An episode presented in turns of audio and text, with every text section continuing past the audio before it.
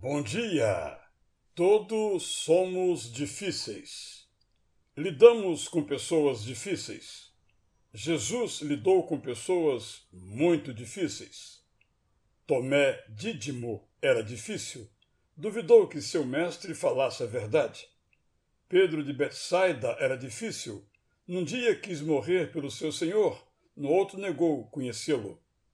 Judas Iscariotes era difícil criticou abertamente o seu líder e por fim o rejeitou e delatou. Jesus não os cancelou de sua vida. Jesus não excluiu nenhum deles. Jesus não expulsou Judas da festa.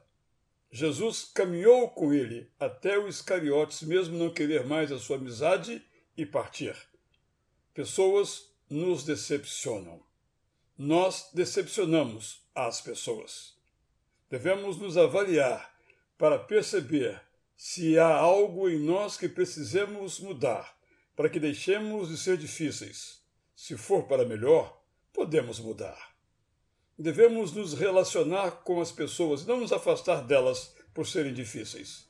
Se houver separação, não será por decisão nossa, mas delas. Se houver dificuldade em nosso convívio, devemos dizer a elas que nos incomodam se houver por parte delas disposição em mudar, acreditemos, ajudemos. Devemos pedir a Deus para que as amemos e toleremos. Percebamos as mudanças, mesmo que pequenas e ainda que inconstantes. Mudar não é fácil, mas possível. Não desistamos.